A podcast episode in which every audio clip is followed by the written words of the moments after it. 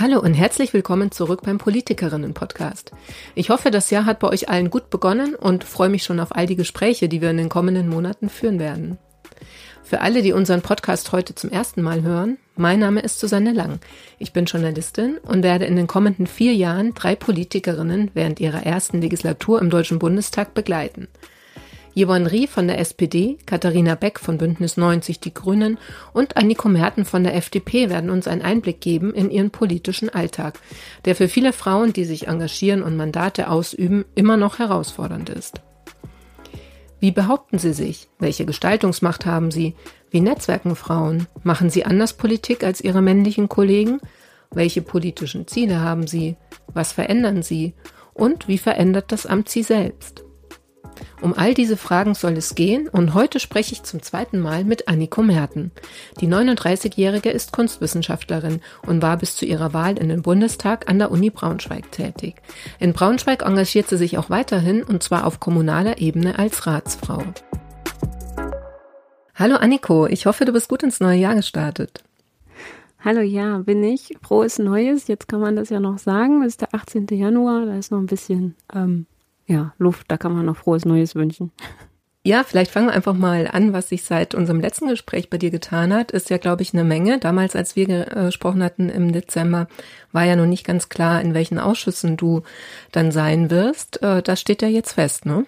Ja, das steht jetzt fest. Ähm, als wir das letzte Mal gesprochen haben, war es quasi der Tag davor, vor der großen Bekanntgabe der Ausschüsse und dann in der Fraktionssitzung war es klar und ähm, ja, es wurde eine während einer PowerPoint-Präsentation vorgestellt, ähm, die Ausschüsse, die einzelnen Ausschüsse und die offiziellen ordentlichen Mitglieder. Wir sind ja 92 Abgeordnete in der Fraktion und dann wurden wir einzeln äh, quasi mit den Ausschüssen durchgegangen. Und ja, was mich besonders freut, ist, dass äh, ich meinen Ausschuss bekommen habe, auf den ich äh, ja, den ich erhofft habe, Kultur und Medien und dort auch kulturpolitische Sprecherin bin für meine Fraktion. Das macht mich unglaublich stolz, das Thema, mein Herzensthema ganz vorne an vorderster Front ähm, ja nach außen zu darzustellen ähm, innerhalb meiner Fraktion. Und dazu kamen noch zwei Knallerthemen ähm, der Auswärtige Ausschuss und der ganz neu gegründete Ausschuss für Klima und Energiepolitik. Alles drei, drei ordentliche Mitgliedschaften. Und bei uns äh, 92 Abgeordneten gibt es drei äh, Kollegen, die eben drei ordentliche Mitgliedschaften haben. Und ja, ich bin eine davon und ähm, ja, ich bin unglaublich stolz darauf, dass das so ist und es ist äh, viel zu tun. Und ähm, ja, aber mein Team und ich, wir sind voll motiviert und äh, freuen uns angesichts der Aufgabe, die da vor uns liegt. Und es sind wirklich drei ganz diverse, facettenreiche Ausschüsse, ähm, die, glaube ich, viel äh, abverlangen, sich reinzuarbeiten in die Themen, damit die auch ähm, ja, ordentlich dargestellt werden. Aber ja, das ist jetzt ähm, der Start ins neue Jahr. Hm. Kannst du noch mal ein bisschen ähm, erklären, was genau das bedeutet, wenn du da ordentliches Mitglied bist? Also ähm, wie sieht sozusagen deine Tätigkeit aus? Was, was machst du in diesen Ausschüssen? Genau, also ordentliche Mitgliedschaft bedeutet, es gibt äh, eben Abgeordnete, die ähm, diese Themen oder diese Ausschüsse ähm, richtig äh, vertreten nach, nach außen und dann gibt es ähm, noch stellvertretende Mitglieder in Ausschüssen. Das ist dann, wenn ein ähm, Mitglied äh, zum Beispiel mal ausfällt oder sich äh, Ausschüsse überschneiden und man dann äh, eine Vertretung braucht, dann äh, springen ähm, ja die Kollegen ein äh, zu dem Zeitpunkt. Und ordentliche Mitgliedschaften bedeuten, es gibt ähm, sogenannte Berichterstatterlisten, äh, die man ähm, ja thematisch dann, die thematisch untergliedert sind. Und dann ist man Expertin auf bestimmten Gebieten, ähm, die dann innerhalb des Ausschusses besprochen werden. Ähm, das ist bei, ähm, bei der Kultur zum Beispiel jetzt ganz akut. Ähm, das ganze Thema Corona-Förderung ist eines, äh, eines der Themen über die Bericht erstattet wird. Und dann ist man eben Expertin innerhalb des Ausschusses, aber auch innerhalb seiner Fraktion, äh, um dieses Thema zu, besch äh, zu beschreiben, äh, daraus ähm, Fragen zu stellen oder auch äh, Initiativen zu starten. Ich hoffe, das war ein bisschen anschaulich. ja, ja, klar. Nee, ich frage deshalb so ein bisschen nach, ähm, wenn man so ein bisschen Sendung mit der Maus fragen zwischendurch, aber ja. ich habe tatsächlich festgestellt, ähm, dass ich ob das Wissen gar nicht so groß ist, was eigentlich quasi der Beruf dann ist, wenn man wirklich Abgeordnete ist. Also ne, man hat dann so bestimmte Vorstellungen oder man sieht ja auch ähm, bestimmte Sachen im Fernsehen, vor allem ja dann, das prägt ja auch so so ein Bild, das man davon hat von der Tätigkeit. Also es gibt dann immer große Reden oder ein Plenum mhm. und so, aber ähm, die Tätigkeit ist ja beinhaltet ja viel mehr. So und ähm, deshalb dachte ich, ich frag noch mal kurz nach, was dann genau deine ähm, Aufgaben da sind oder was eben noch mal in diesen Ausschüssen dann speziell deine Themen sind. Also was äh, sozusagen du dann eben, weil du auch vorher sagtest, Herzensangelegenheit, ähm, was du dann genau bearbeitest. Hm. Ja, also genau. Ich glaube auch, dass manchmal so ein, immer noch so ein schwieriges Verständnis ist von dem, was wir äh, machen, äh, im, wenn wir da sind, auf diesem, in diesem UFO-Regierungsviertel in Berlin, ähm, weil zum Beispiel, ich mache ja viel in Social Media und äh, poste da auch meinen Tagesablauf oder mache äh, zeige Fotos von dem äh, ja was so was gerade so passiert. Und mir ist letzte Woche also wir hatten letzte Woche Sitzungswoche so nennt sich das. Das können wir auch gleich nochmal eingehen da besprechen was das bedeutet.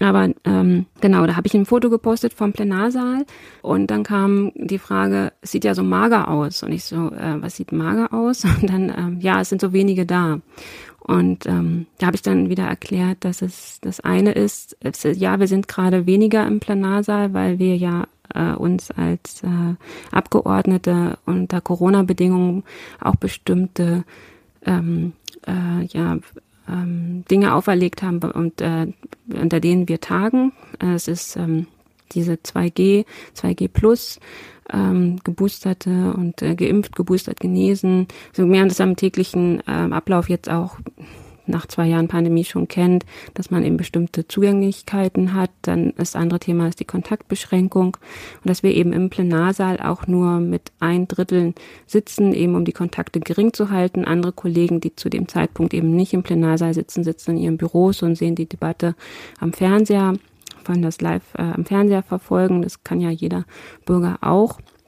Äh, die einschlägigen Fernsehsender anschalten und dann uns live verfolgen, was wir da machen im Plenarsaal. Aber es ist eben so, und da sind wir auch wieder bei dem Thema Ausschüsse, dass die eigentliche Arbeit ähm, der Abgeordneten ja nicht im Plenarsaal passiert. Im Plenarsaal ist es tatsächlich eher so, dass ich da relativ äh, wenig arbeiten kann, ähm, weil wir da natürlich die Debatten verfolgen und die Reden verfolgen, die da gesprochen werden. Das ist die, die Politik, die so nach, ähm, nach außen dringt. Alles andere, die richtige Arbeit passiert in den Ausschüssen da werden viele Dinge, Themen vordiskutiert, ausdiskutiert und dann erst zur Debatte in den Plenarsaal reingetragen sozusagen. Und dann ist die große Aufgabe dort, dann themenspezifisch ähm, ja eine Rede zu halten, äh, während das Thema eben dort, ähm, dort besprochen wird. Aber eigentlich, ja, arbeiten wir in den Ausschüssen das, das richtige Thema erstmal durch, haben dort äh, Anhörungen mit Experten, ähm, laden dort ähm, ähm, Stakeholder ein,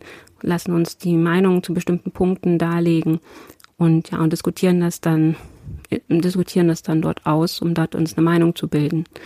Und ähm, du hast vorhin auch also schön gesagt, dass man ja auch schlecht ein Bild davon hat, was macht man eigentlich als Abgeordnete. Und da ist es auch so, dass ähm, dass ich so gestern Abend, wir hatten gestern äh, Kreisparteitag hier bei uns, auch ein, auch ein schönes Thema, dass man lang und breit äh, diskutieren kann, eben diese Politik vor Ort. Ähm, auch im Unterschied zu dem, was ich jetzt in Berlin mache. Aber wir hatten gestern einen Kreisparteitag und eines der Mitglieder hat mich auch gefragt, was, äh, wie definiere ich das jetzt eigentlich, was ich bin? Und dann habe ich gesagt, ähm, Kommunikatorin.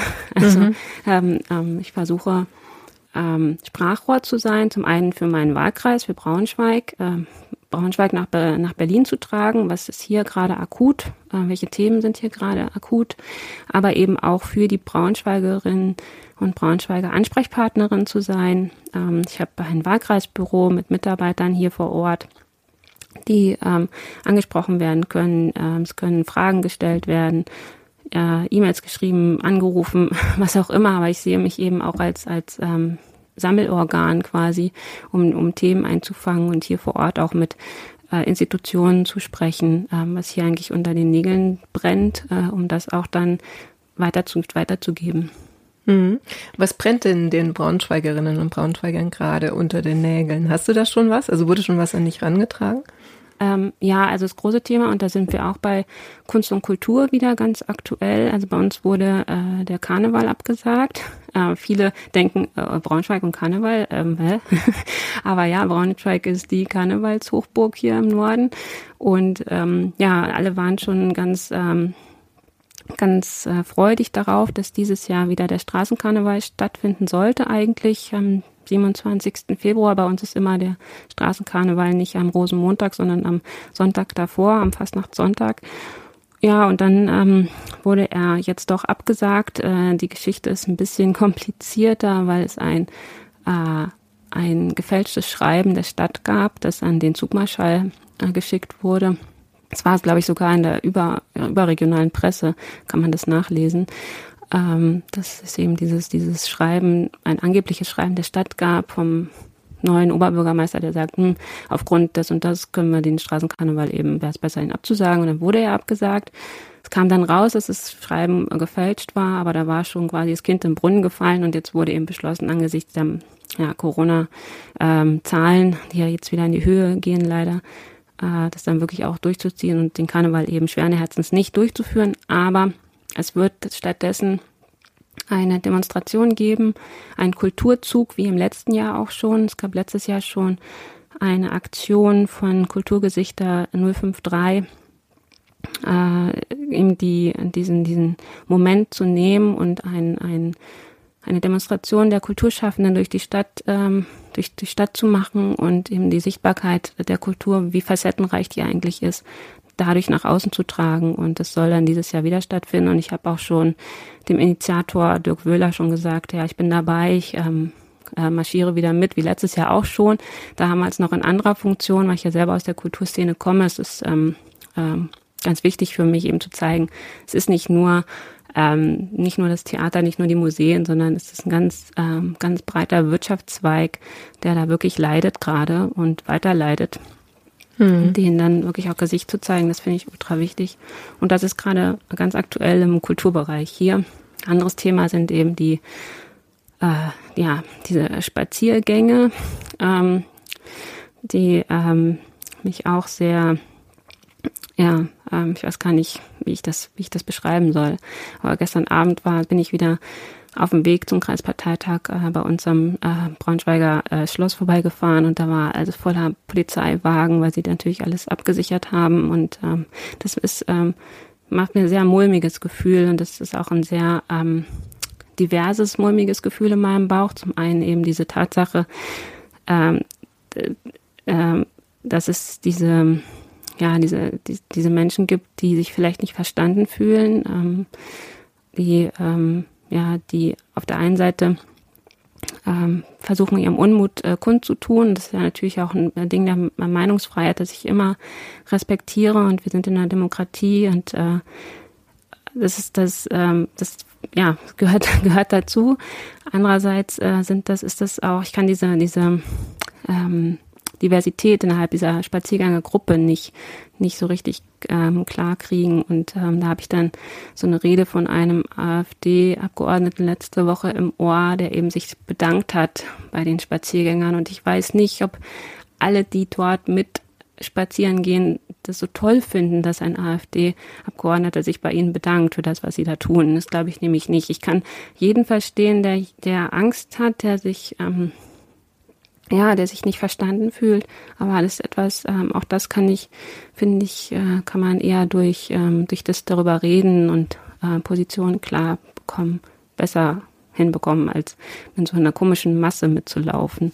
Aber ja, also mhm. ich, ich finde es ganz, ganz schwierig auf mehreren Ebenen.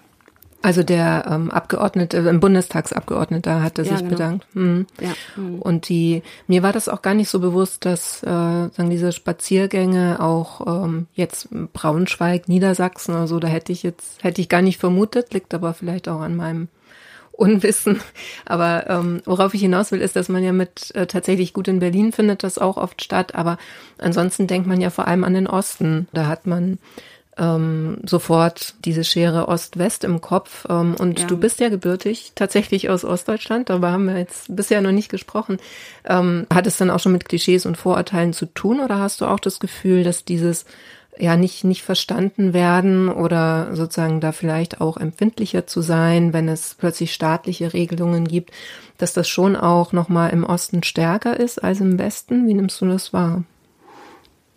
Mm, ja, also für mich, also ich nehme das, wie soll ich sagen, also es ist schon so, dass vieles finde ich ja klischeehaft, weil ich äh, höre das ja auch von anderen Kollegen, äh, meiner Fraktion, äh, zum Beispiel mein Kollege Konrad aus, äh, aus Mannheim, Konrad Stockmeier, der ist Abgeordneter aus Mannheim, der mir berichtet, wie dort, äh, wie dort die Spaziergänger sind, äh, oder Karlsruhe, äh, mein lieber Kollege äh, Martin Kassner-Herz, der in, ähm, in Karlsruhe Abgeordneter ist, die berichten mir auch von diesen Spaziergängen und ähm, deswegen glaube ich nicht, dass das ein ostdeutsches Problem ist. Ich glaube eher, was da wirklich dieses ähm, ähm, eine Schwierigkeit ist, Demokratie ist nicht einfach. Und ich glaube, dass Demokratie sehr viel auch gelernt werden muss. Und ich weiß nicht, ob dieser ganze Transformationsprozess der Wendezeit es wirklich mit sich brachte, dass, dass, ähm, dass Demokratie wirklich verstanden wurde, was gehört eigentlich dazu? Was ist der Unterschied äh, zwischen ich darf jetzt frei wählen gehen und ich gehe wählen, aber eigentlich ist schon klar, was da am Ende rauskommt. Ähm, was gehört zu einer Demokratie für mich als mündigen Bürger eigentlich dazu? Und da ist ja auch dieses Moment, was wir als Freie Demokraten immer ganz stark machen, das Thema Bildung.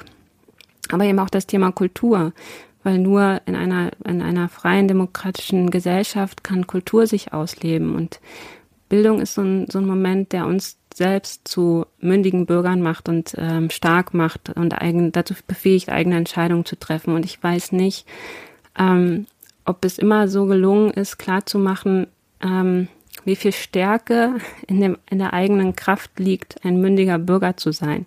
Also ich meine, am Reichstag, da steht drüber dem deutschen Volke. Und ähm, das bedeutet, ähm, ich, ich bin Abgeordnete, weil es Menschen gab, die dachten, ja, die steht für was und die schicken wir jetzt nach Berlin und äh, repräsentiert uns. Ähm, aber sich da, sich da wirklich reinzudenken und zu verstehen, ähm, was gehört alles dazu, in einer Demokratie zu leben, weiß, ich weiß nicht, ähm, ich glaube, ich, dass da viel nicht, nicht gemacht wurde, als es, äh, als es wichtig wurde oder vielleicht auch einfach ähm, viele, mein Gefühl sagt mir, dass viele ähm, Menschen aus den, aus den neuen Bundesländern, so wie ich auch. Ich hinterfrage auch, wie viel habe ich eigentlich in der Schule mitbekommen, äh, um zu verstehen, was Politik bedeutet. Und äh, ich bin mir nicht so sicher, ob das wirklich, äh, ob das wirklich viel war. ich, oder ob ich es einfach aus mir selbst heraus mir so viel selbst beigebracht habe und aus meinem, aus meinem Sein und diesem, diesem Engagement, das ich ähm, verkörpern, verkörpere, so. Mhm. Also du meinst, was man sozusagen selber auch erreichen kann, also dass Demokratie ja. nicht nur bedeutet, dass etwas verordnet wird, sondern dass ja jeder eingeladen ist oder jede, ähm, das auch mitzugestalten. Ja, und da ist eben auch dieses große Moment, was wir als Liberale äh, immer ja auch nach vorne tragen, das Thema Freiheit und Verantwortung. Ähm, Freiheit bedeutet nicht losgelöste Freiheit äh, von allem, sondern es bedeutet Freiheit in Verantwortung. Ähm, äh, Guido Westerwelle äh, wäre ja, hatte ja Geburtstag gehabt im Dezember und es wird jetzt ähm, nächste Woche einen Festakt geben zu seinem Gedenken und er hat auch das immer mit stark gemacht, dieses Freiheit in, ähm, zur Verantwortung. Ähm, ich, ich bin Teil einer Gesellschaft und ich kann in dieser Gesellschaft mir viele Freiheiten herausnehmen, aber es hört eben da auf, wo ich Verantwortung übernehmen muss, auch für die Gesellschaft an sich. Und das ist, äh, das ist eigentlich schon der Sinn einer Demokratie. Ich ähm, bin, ähm, ja, äh, ich weiß nicht, es ist so, ähm, jetzt, wenn, man, wenn ich an Corona denke, es war für mich ähm, ganz klar, dass ich mich impfen lasse, ähm, um auch mich, mich selber zu schützen, aber auch alle, alle um mich herum zu schützen, vulnerable Gruppen, Gruppen zu schützen. Ähm, und ja, es ist so, klar, es ist eine eigene Entscheidung, aber ähm, die kann man nicht nur äh, egoistisch aus sich selbst heraus treffen, sondern muss daran denken, wessen, in welcher Gesellschaft ich oder in welchem, dass ich Teil einer Gemeinschaft bin. So, mhm. Punkt. Ja, da, da hätte ich jetzt schon ganz viele Anschlussfragen. Ich, ich merke sie mir und mache mit, mit einer weiter. Das hat auch nochmal ein bisschen mit Wahrnehmung zu tun, weil du gerade ähm, quasi die FDP nochmal angesprochen hast, ähm, oder die Liberalen als Partei, mhm. dass ähm, die Partei oft aber ja genau deshalb als sehr egoistisch gilt, also zumindest äh, vom Image, ne? oder, oder das vielleicht auch politische Gegner ähm, absichtlich so darstellen. Das kann ich gar nicht so beurteilen, aber ich nehme schon so wahr, dass ähm, dass man schon auch sagt, gut, die FDP ist halt äh, freie Fahrt für freie Bürger, jetzt gar nicht mal nur auf Tempolimit bezogen, aber so generell, ne, dass da eben genau dieser, dieser gesellschaftliche Aspekt oder der Verantwortungsaspekt ein bisschen zu kurz kommt. Aber du formulierst es ja eigentlich genau andersrum. Ja, ich genau, genau, ich formuliere es genau andersrum, weil für uns geht Gesellschaft immer vom Individuum aus, das ist klar. Aber es eben auch aus, von einem Individuum, in das wir sehr viel ähm, Vertrauen setzen, weil wir glauben daran, dass, ähm, dass dieses Individuum eine eigene Entscheidung, stark genug ist, eigene Entscheidungen zu treffen und diese Entscheidung aber auch so trifft, dass sie der Gemeinschaft nicht schaden, sondern wir haben ein sehr positives Menschenbild, ein, ein Menschenbild, das eben sehr viel ähm, in das Individuum hineinsteckt. Das ist manchmal ein bisschen problematisch, weil wir natürlich auch sehr viel fordern vom, von jedem selbst. Und ähm, das ist vielleicht auch der Unterschied, wenn wir jetzt nochmal an Ostdeutschland denken, an früher. Da war äh, das Individuum ähm, eigentlich nur funktional. Also, wie soll ich sagen, Teil einer Produktionskette. Ähm, das beste Beispiel finde ich immer ähm, das Thema Frauenemanzipation zum Beispiel. Ist, das, äh, wenn ich ja an Ostdeutschland denke und das Thema Frauenemanzipation, dann heißt es immer, ja, äh, die Frauen in Ostdeutschland wären schon viel weiter gewesen, weil die durften ja arbeiten zu einem Zeitpunkt, als äh, in Westdeutschland das nur der Ehemann erlauben durfte, so nach dem Motto. Und dann denke ich mir, ähm, ja, stimmt, ähm, weil Frauen eben auch Teil einer Produktionskette waren. Sie waren, äh, wurden, wurden gebraucht, um ähm, das Land auch wieder aufzubauen und ähm, eben auch überhaupt an die Planungsziele des Staates ähm, ähm, ja, dass die erreicht werden können. Also wurden Frauen gebraucht. Gleichzeitig zu Hause wurden sie trotzdem auch noch für alles andere, also mussten dann trotzdem noch die Kinder erziehen, Wäsche waschen, tägliche Arbeit machen und der Mann musste nur arbeiten gehen. Also so viel stärker war die Emanzipation dann in dem Sinne nicht. Ähm, aber ich bin jetzt abgedriftet. nee, aber ist ja, ist ja interessant. Nee, genau, da wäre wär jetzt so die Frage, aber dann, das dann widerlegt ja so ein bisschen die Realität, zumindest, weil du, wenn wir nochmal bei dem Bild dieser Spaziergänge bleiben, an dem du ja auch vorbeigelaufen bist, eben, das widerlegt ja aber eigentlich dann das Bild, das du gerade beschrieben hast, das Menschenbild. Naja, es setzt manch, es setzt Fragezeichen. Also klar, das ist mir auch klar. Aber ähm, gleichzeitig ist es so, diese Spaziergänger sind nicht die Mehrheit. Die Mehrheit sind die Menschen, und das sehe ich auch hier in Braunschweig, die sich bei Wind und Wetter in die Schlange gestellt haben und darauf gewartet haben, dass sie im Impfzentrum endlich ihre Spritze bekommen. Die ähm, auch sich äh, zur zweiten und zur Boosterimpfung in die Schlange gestellt haben und ähm, so schnell wie möglich ähm, sich, äh, sich impfen lassen konnten. Das ist für mich auch die sichtbare Mehrheit. Das ist aber eine Mehrheit, die immer leise ist. Es mhm. war schon an anderen Stellen, denken wir an die Pegida, äh, hier in Braunschweig ist das Bragida-Demonstrationen zurück. Ähm, da war das immer eine Minderheit und die Mehrheit der Vernünftigen, will ich mal so sagen, oder der, ähm, der Gesellschaft äh, oder Gemeinschaft ähm, ja, positiv entgegenstellenden waren, sind leise. Viele machen auch ähm, ja, es sind, sind, es ist nicht, ähm, sind nicht laut dabei, was sie tun, weil es für so, mein Verständnis auch so selbstverständlich ist, was sie tun. Hinterfragen nicht, dass es jetzt irgendwie, ähm, ja, dass sie die, dass sie die Mehrheit sind, sondern die machen es einfach. Und äh, einfach machen ist ja auch so ein äh, Sinnbild für, für Freie Demokraten und für, für Liberale. Wir hatten mal als, äh, ich glaube, ich weiß gar nicht, vor ein paar Jahren bei einem Bundesparteitag das Thema ähm, groß plakatiert, Beta-Republik. Einfach mal ausprobieren. Äh, die ganze Gründer-Startup-Szene lebt davon, dass einfach mal Dinge ausprobiert werden und so Innovationen geschaffen werden. Das ist auch das Schöne an unserer Welt, dass wir auch die Freiheiten haben, Dinge auszuprobieren. Ja. Was ist dann dein Ansatz oder deine Idee, ähm, wie man mit diesen Spaziergängern am besten umgeht. Also so, es gibt ja sagen, diese akute Situation, die du auch beschrieben hast, dann braucht man Polizei, dann braucht man zum Teil auch ähm, Polizeischutz, so. Aber ähm, also was, was müsste passieren oder kann man überhaupt was machen? Ja, das ist natürlich ähm, schwierig, aber auch äh, Schwierigkeiten sind dazu da, überwunden zu werden. Und ich glaube, das eine Thema ist Geduld.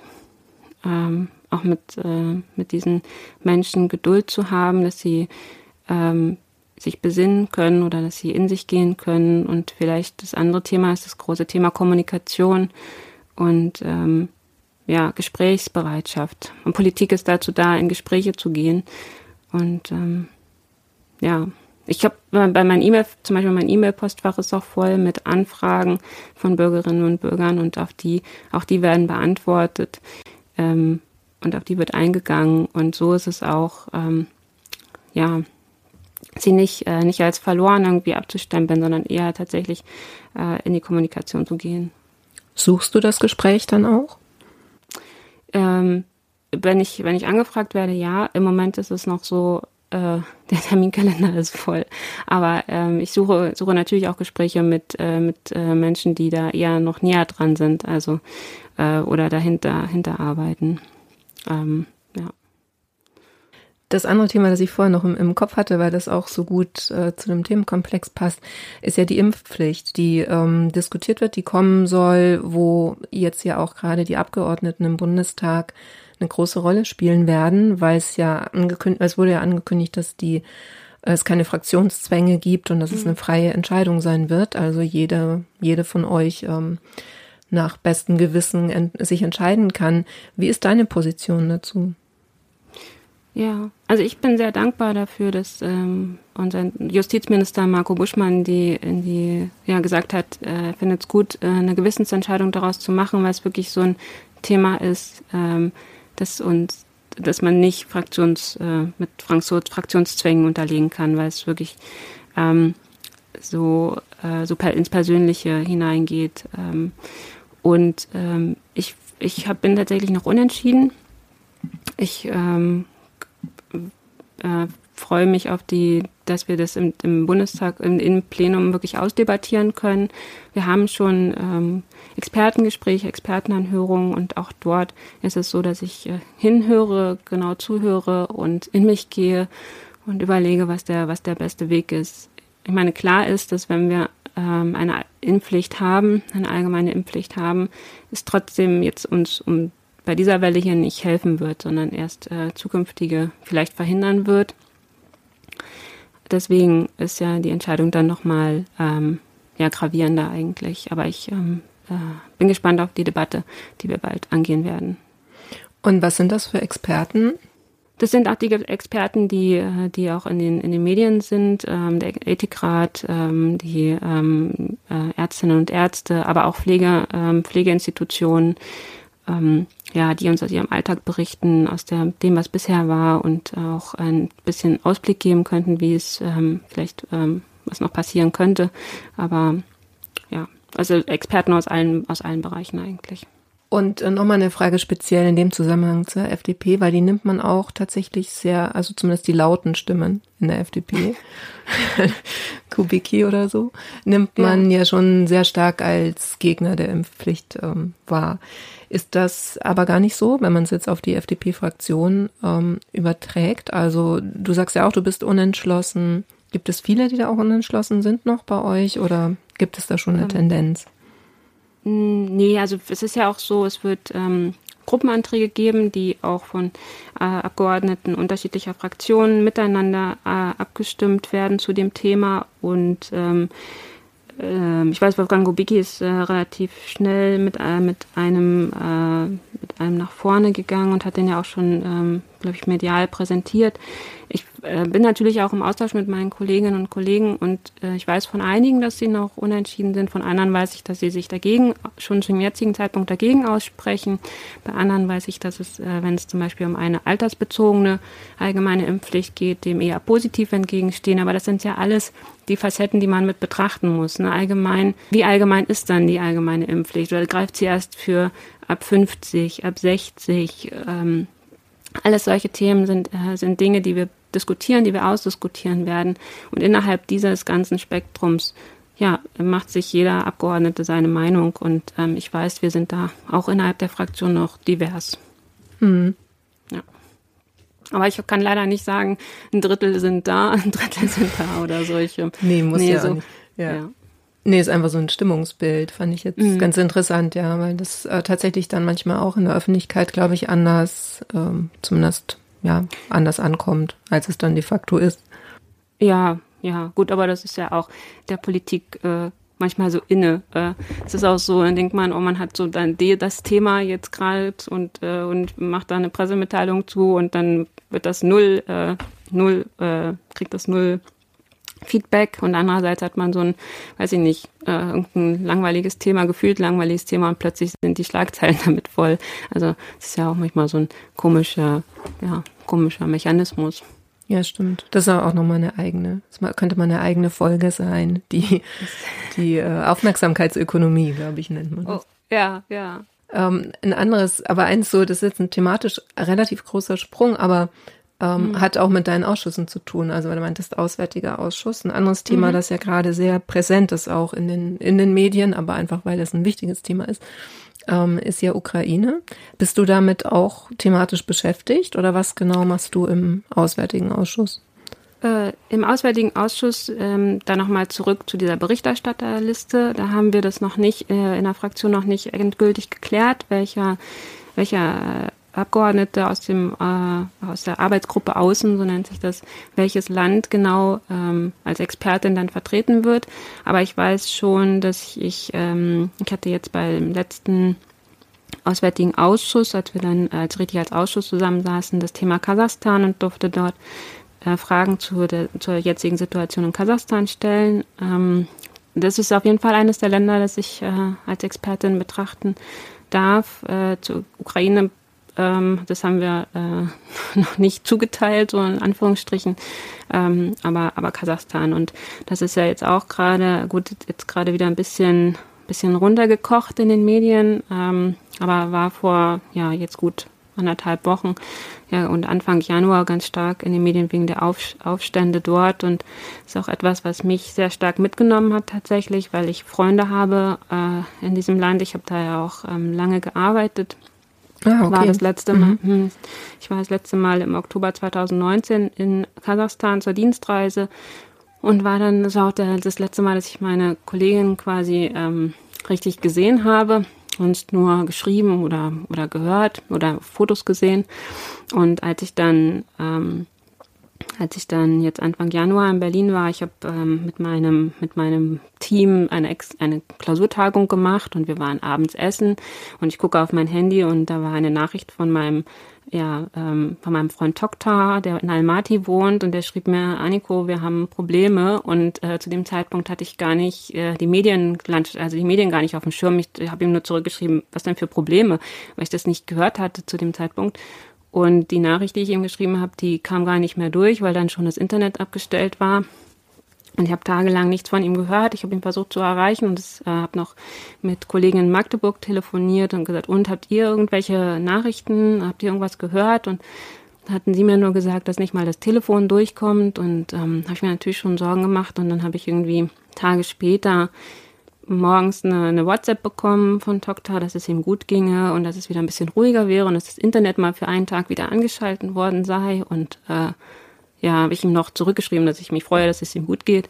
Und die Nachricht kam auch schon wieder nicht mehr durch, weil dann das Internet doch wieder abgestellt war. Und diese Bilder ähm, von diesen Aufständen und von den, von der, äh, ja, von der Gewalt und von diesem, von dieser Zerstörung hat mich doch sehr, ja, sehr mitgenommen, weil ja, ich habe doch äh, starke Verbindungen nach Zentralasien. Hm. Was genau hast du da gemacht?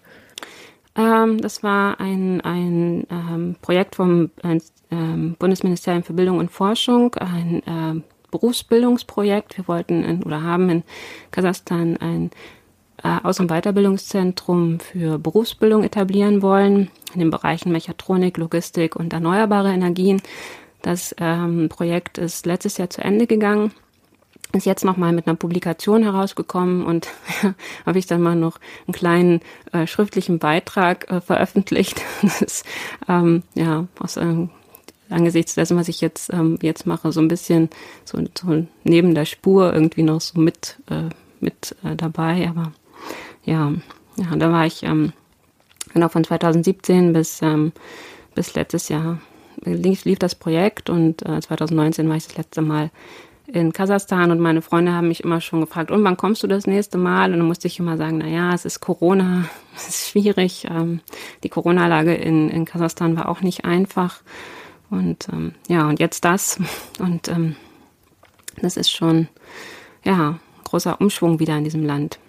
Das war mir alles gar nicht so klar, dass du da tatsächlich auch persönliche Verbindungen hast. Das ist ja natürlich dann nochmal ganz anders. Oder du hast wahrscheinlich ja auch ein ganz anderer ähm, ganz anderes Wissen oder Kenntnis dann auch von dem Land. Also ich würde mal bezweifeln, dass das viele in Deutschland haben. Ne? Ja, weil es auch so äh, auch ein Land ist, das natürlich, nein, nicht natürlich ist falsch, bitte streichen, äh, das nicht so sehr aufgetaucht ist in der in der Medienlandschaft. Ähm, äh, ich weiß gar nicht, ob äh, viele in Deutschland wissen, wo das überhaupt liegt, ähm, was das für ein Land ist und was da eigentlich ähm, so passiert und ich habe ein sehr, sehr herzliches Land kennengelernt, ein sehr buntes, ähm, äh, architektonisch herausragendes äh, Land. Ich habe jetzt erst im Sommersemester auch mit meinen Studenten, ich hatte im Sommer noch einen Lehrauftrag an meiner Kunsthochschule und da habe ich auch Länder in Zentralasien mit meinen Studierenden betrachtet und mich über die Architektur und den Städtebau ausgetauscht und da haben wir auch über Almaty und über Nursultan geredet, die jetzige Hauptstadt. Und ähm, das ist schon ähm, ja äh, faszinierend dort und faszinierend auf ganz unterschiedlichen Ebenen, eben auch die politische, die immer kritisch war. Ähm, Nursultan Nazarbayev, der ehemalige Präsident, äh, der da was harmonisiert hat, ähm, der was aufgebaut hat, aber die Schere zwischen Arm und Reich äh, da wirklich ganz krass ist. Und ähm, hier in den Medien wurde das ja so beschrieben, ja, da waren halt äh, Gaspreiserhöhung oder da wurde halt, ja, es war, die Aufstände waren wegen massiver Gaspreisanstieg. Äh, ähm, und dann denke ich mir, ja, ich, ich weiß, was das bedeutet. Ich war ähm, im Januar 2018 in, in Kasachstan. Wir haben eine Rundreise oder dienstlich eine Rundreise gemacht. Wir haben alle Partnerstädte und Partneruniversitäten besucht und das ging von Nursultan äh, nach Almaty, ganz, aber auch ganz in den Osten, nach Pavlodar und nach Semey. Und Anfang Januar ist in Kasachstan immer der kälteste Zeitpunkt. Und ich war ähm, in, in Pavlodar 2018 und da waren es minus 38 Grad. Und ähm, wenn da eben der Gas, die Gaspreise steigen, viele Autos werden dort mit Gas betrieben. Das ist nicht so wie hier in Deutschland. Ähm, da werden Autos mit Gas betrieben und die Autos müssen laufen. Und das heißt, das Auto läuft auch gerne mal den ganzen Tag, damit die Menschen auch zur Arbeit kommen oder überhaupt äh, auch zu Hause nicht, nicht frieren. Also weil bei minus 38 Grad, das will man sich hier gar nicht vorstellen, ähm, muss, äh, muss das äh, irgendwie ja, muss äh, Gas, darf Gas nicht teuer sein, weil eben die Schere zwischen Arm und Reich so krass ist, dass wenn es da auch nur die kleinste Erhöhung gibt, sich Menschen das nicht mehr le leisten können und im schlimmsten Falle erfrieren oder was auch, äh, was auch immer mit ihnen dann passiert. Aber deswegen ist es äh, diese kleine lapidare Nachricht, der, es ist wegen Anstieg des Gaspreises äh, zu Aufständen gekommen, ist wirklich, ähm, dort bedeutet Gaspreis, ähm, ja, Leben. Mhm. Geht um die Existenz dann. Ja. Mhm. Hast du denn, ähm, wie formuliere ich das? Also ich meine gar nicht direkten Einfluss, aber wenn du jetzt nochmal so eine Klammer ähm, machst zu deiner politischen Tätigkeit als Abgeordnete eben in diesem Ausschuss, hast du da einen bestimmten Spielraum auch, um sozusagen jetzt auf, doch auf Entwicklungen Einfluss zu nehmen oder ist das doch sehr, sehr begrenzt bis hin zu gar nicht vielleicht? Also ich glaube, dass mein Einfluss jetzt schon stärker ist, weil wir jetzt ja auch in einer ganz anderen Position heraus auch ins Gespräch kommen können und dort auch ähm, die Position klar machen können, an Fragen stellen können, kritische Fragen stellen können, wie zum Beispiel auch der Einfluss Russlands. Und da sind wir auch wieder bei der Ukraine. Es ist schon, ähm, äh, finde ich, ähm, bedeutsam, dass es äh, in der Ukraine zu Aufmärschen an der Grenze kommt durch russische Truppen und gleichzeitig eben es relativ schnell war, dass es dieses Militärbündnis gab aus den Stan-Ländern, ähm, aber auch im Russland und Weißrussland, die dann äh, in, äh, nach Kasachstan rein sind, um für Ruhe zu sorgen.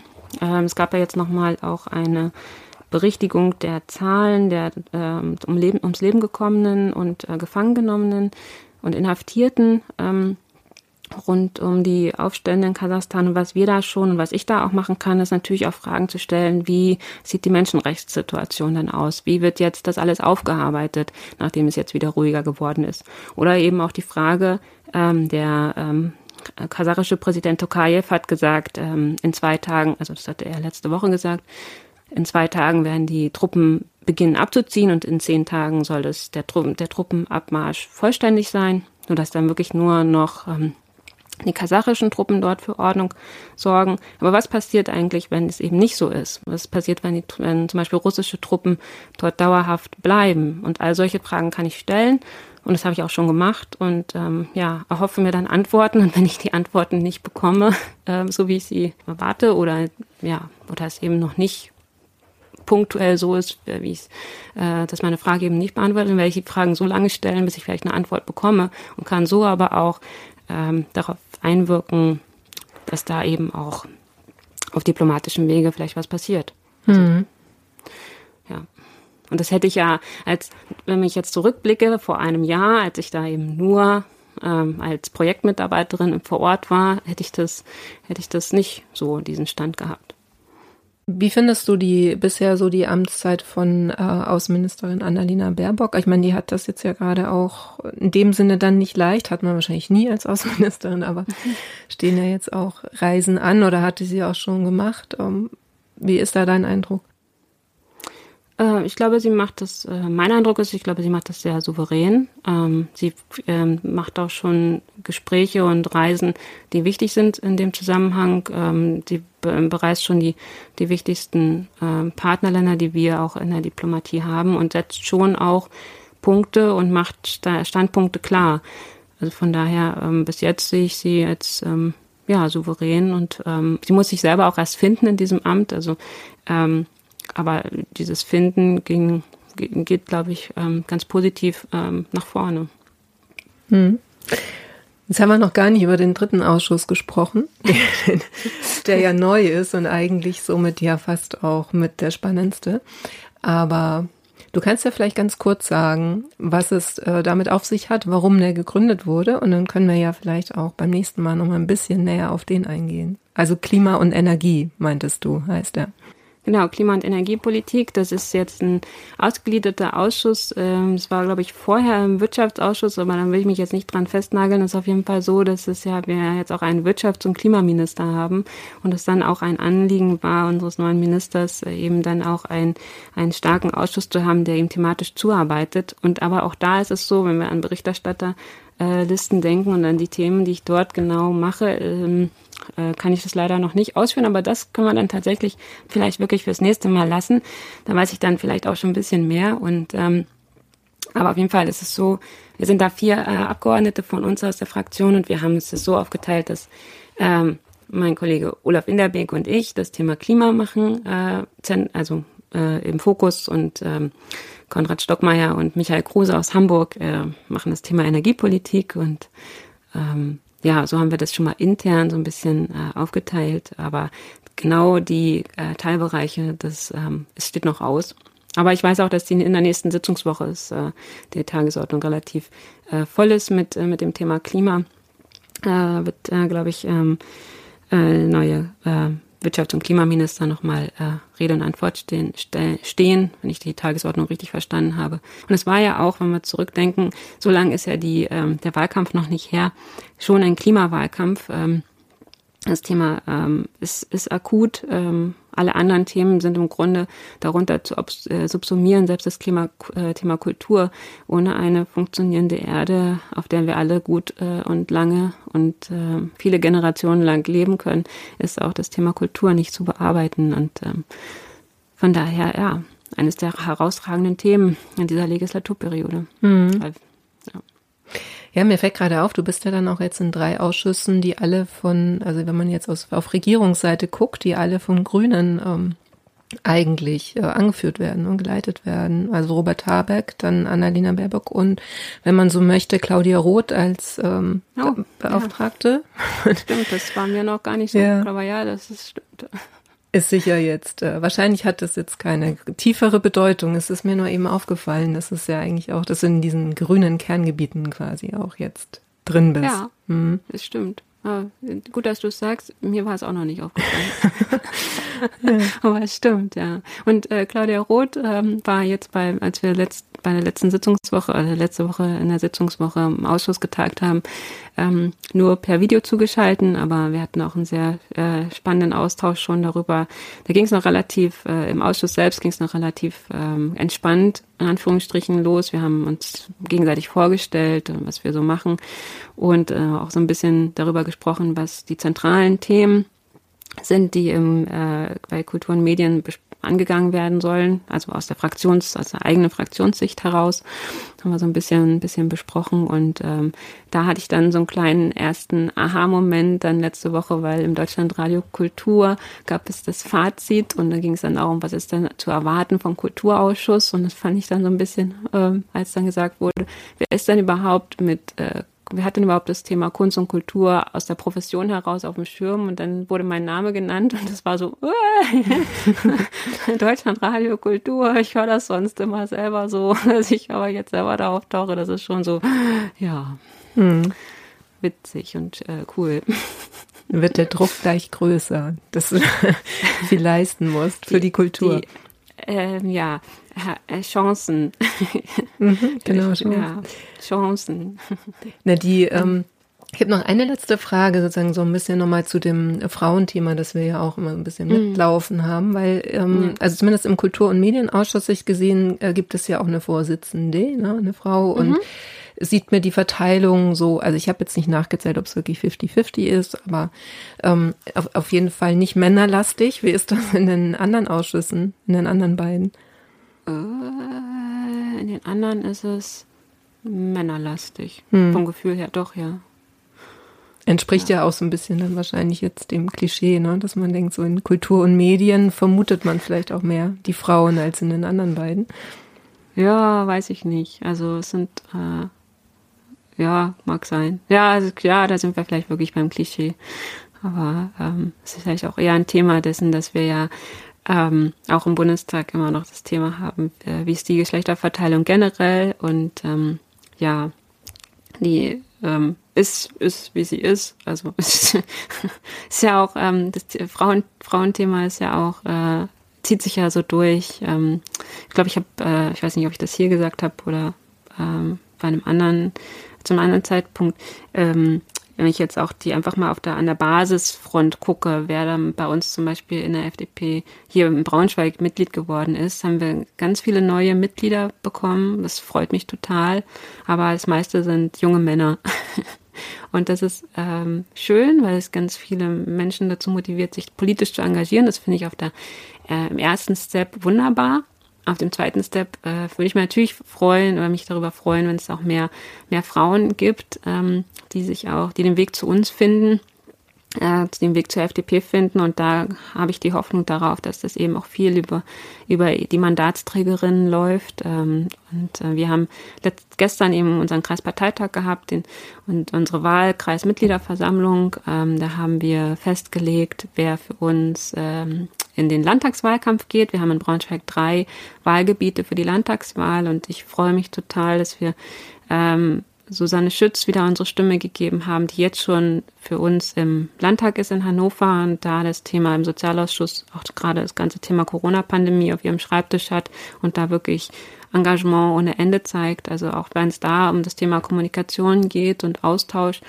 ähm, bin ich mit, mit Susi äh, ganz, ganz, ganz viel, äh, ganz viel im Austausch, was bei ihr brennt und wie es dann, äh, was ich mitnehmen kann, auch von aus ihrer Sicht. Und ähm, ja, ich, wir haben dieses Jahr wieder Wahlkampf, Landtagswahlkampf am 9.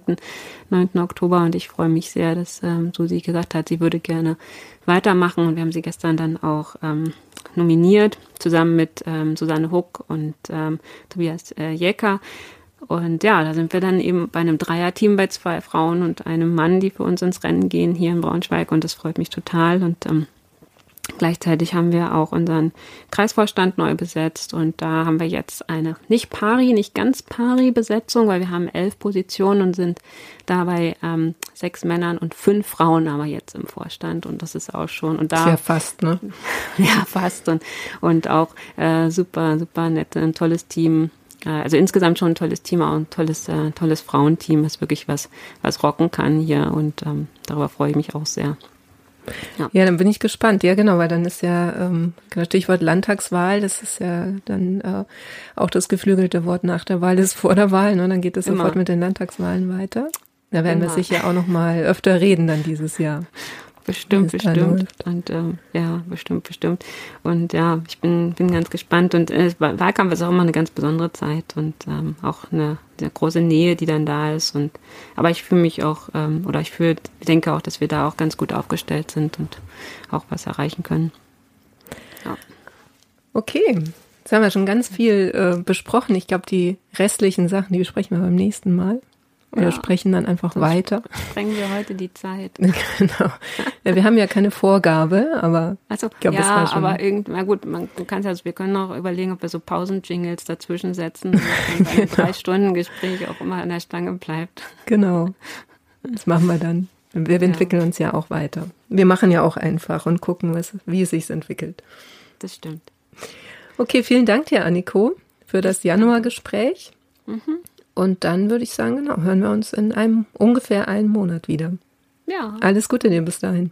bis dir auch und bis bald. Danke auch euch allen fürs Zuhören. Wer mehr über das Projekt wissen möchte oder uns unterstützen möchte, mitdiskutieren möchte, der oder die kann das natürlich sehr gerne tun. Uh, ihr findet alles dazu auf der Webseite www.diepolitikerinnen.de. Und natürlich könnt ihr dort auch ein Newsletter abonnieren. Ihr könnt den Podcast gerne abonnieren. Und ich freue mich, wenn ihr uns weiterempfehlt. Wir hören uns in der nächsten Folge dann mit Yewan Ri von der SPD. Bis dahin, macht's gut.